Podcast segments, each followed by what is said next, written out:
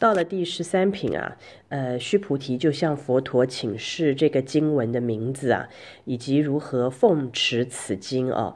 他问这个问题，当然很大一个原因啊，是希望与会大众能够了解整个《金刚经》的纲领。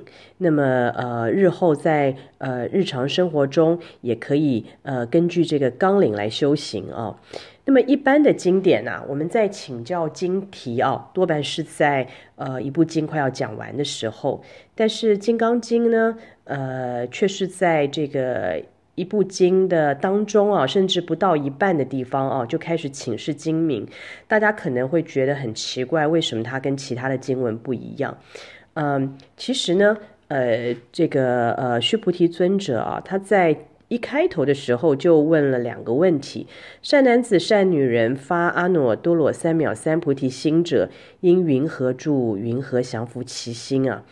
那么在经文的前半部啊，其实世尊已经把这两个问题都答复的差不多了，呃，所以如果不是因为这个尊者后来他又继续多问了其他的问题，呃，《金刚经》在这个地方也就是差不多就算讲完了，呃，所以在这个时间点提出呃请示啊，这个经名其实是很正常的，呃，跟其他的经文并没有太大的差别。那么佛陀，就告诉须菩提，是经名为《金刚般若波罗蜜》，以是名字，汝当奉持。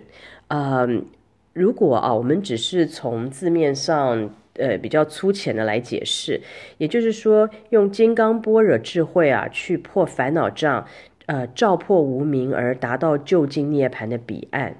呃，但是我们一定得呃，能够从这个字面上啊，再去往呃更深层的地方想啊，呃，去了解到底《金刚经》在教我们什么，呃，它的义理到底在哪里啊？呃，在这这本经文里面啊，其实最重要的一个开示啊，就是应无所住，呃，从头到尾啊，整部经文都是在教我们离相离念。嗯，这个金刚般若波罗蜜啊，就是无住。那么无住呢，呃，就是呃不执着。它就是要你啊，能够看清楚这个宇宙人生的真相啊。呃，不管是我们这个五蕴和合而成的身体啊，或者是外面的境界，其实全部都是原生幻有的啊，呃，通通不能执着。你啊，这个不但不能执着有，也不能执着空。呃，一定得空有两边都不着，呃，才有办法真正做到应无所住而生其心啊，呃，也就是我们所说不住六尘啊，而能够生清净心，这也是《金刚经》最重要的一个纲领。呃，接下来这一段啊，只有四个字，所以者何？嗯、所以者何啊，其实是在提醒大家注意。呃，注意什么呢？就是要注意底下的这几段经文，呃，正式说明啊，呃，以是名字，汝当奉持，到底是什么意思？也就是说，接下来这几段经文非常重要，因为它是在告诉我们如何受持《金刚经》。呃，我们之前有说，这个有体性就有相用，那么有了相和用，呃，通常我们就会帮它取个名字加以分别。呃，我们凡夫的问题啊，就是执着着这个名相，而忽略了它真实的本性，呃，而弄得自己苦不堪言。呃，殊不知啊，这个相为幻相，名为假名啊，你所有的执着分别啊，只是呃让自己陷入六道轮回的痛苦深渊啊。但是呃，知道了这个道理啊，呃。这些执着也并不是说断就能断，所以呢，到底要从何而断，如何而断？那么这真的是一个更大的问题啊！呃，所以佛陀呢就针对了这个问题啊，在这里将受持《金刚经》的纲领啊，呃，给点了出来，呃，就是要大家不着名字相，不着言说相，不着境界相，不着身相。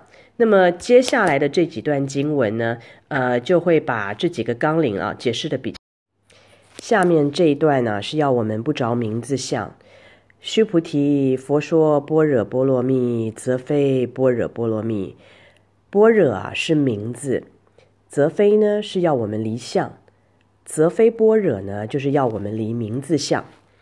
佛在这里啊是用般若来当一个例子，佛呢就告诉须菩提，即使啊是般若无上之法，也是原生的，也不可执着。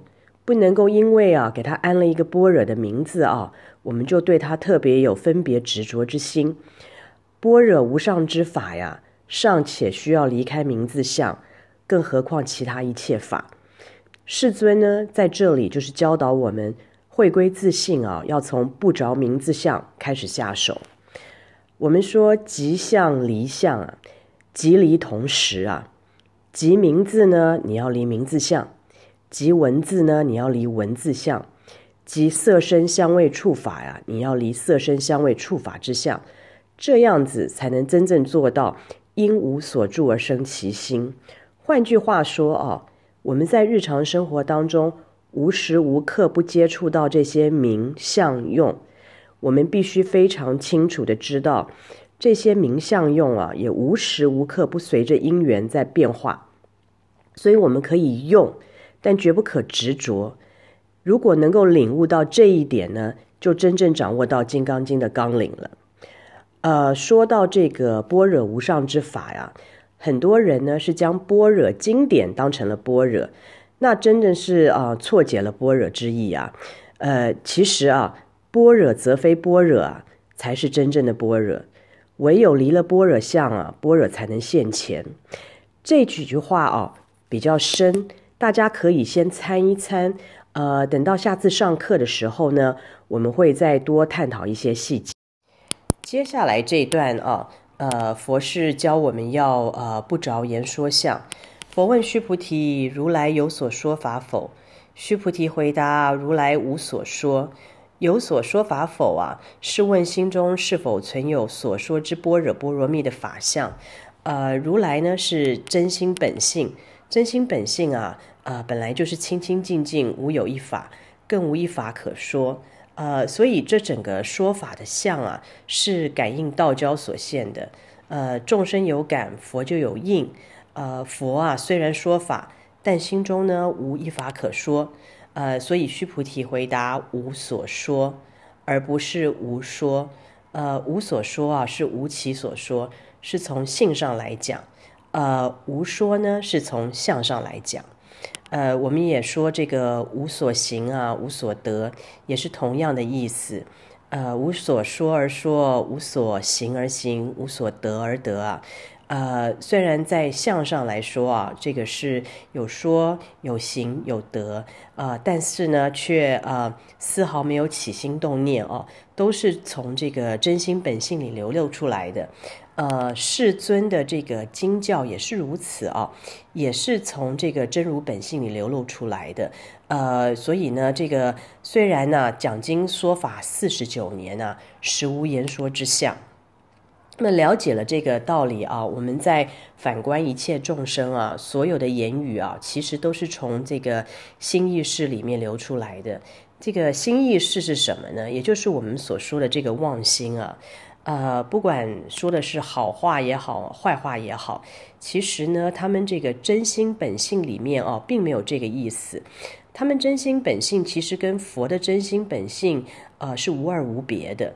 那么你了解到这一点啊，以后在日常生活之中啊，听到各种这个不同的言论啊，不搞呃，不管是好是坏，那你呢也就不会去当真，不会再去计较，心里啊就依然的这个清凉自在。呃，你要知道啊，这个言语啊就是境。呃，如果能够呃做到这一点啊，那么以后呢，不但呢，呃，我们不会被境界所转啊，那么还能够去转境界。呃，我们说，若能转境啊，则同如来啊。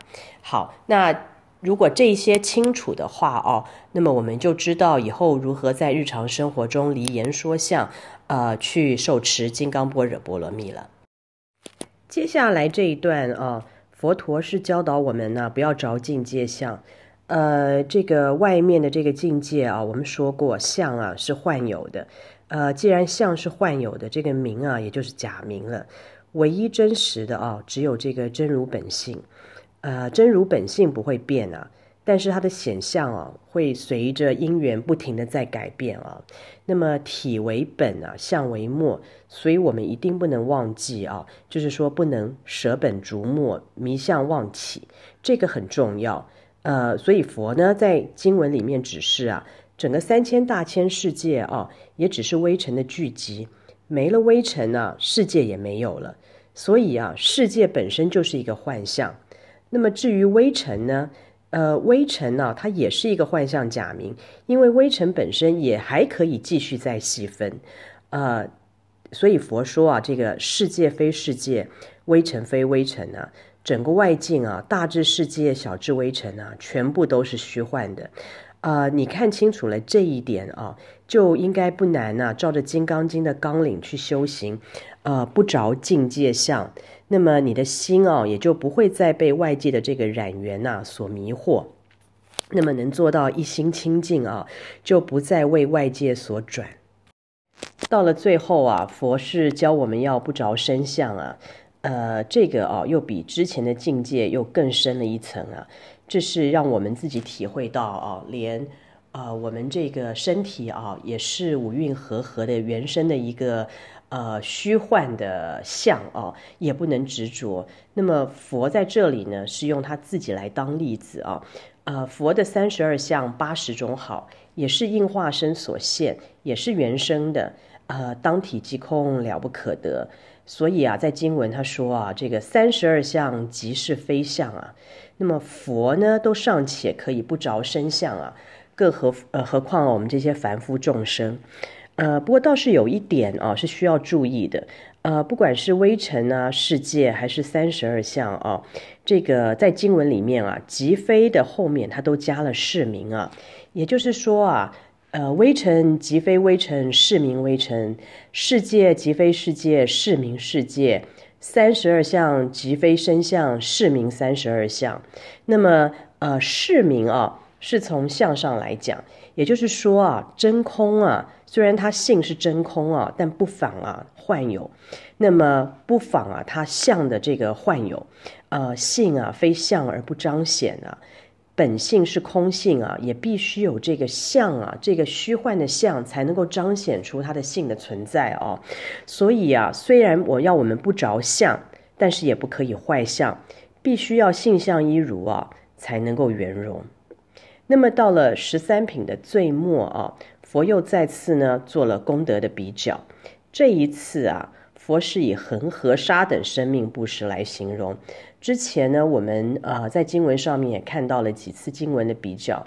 那个时候呢，都是用这个金银财宝啊或财宝布施呢来形容这个功德。财宝的布施是外财，我们现在所说的这个生命布施啊是内财。内财啊，当然是比外财更加的珍贵，所以呢，这个福德啊就更加的广大。那么，呃，到经文这里，他说啊，若复有人呐、那么这里这个有人是什么样的人呢？就是呃，已经能够呃明白，而且照着佛陀所教的《金刚经》的纲领啊，在受持，也就是呃能够做到呃不着名字相，不着言说相。不着境界相，不着身相的这样子来受持《金刚经》，那么这样子的一群人呢，如果啊，他能够真的能做到啊，这个受持啊，呃，乃至受持四句偈等，为他人演说，那么这个福德啊，要远大过这个拿恒河沙的生命布施来来来做布施的这个福德。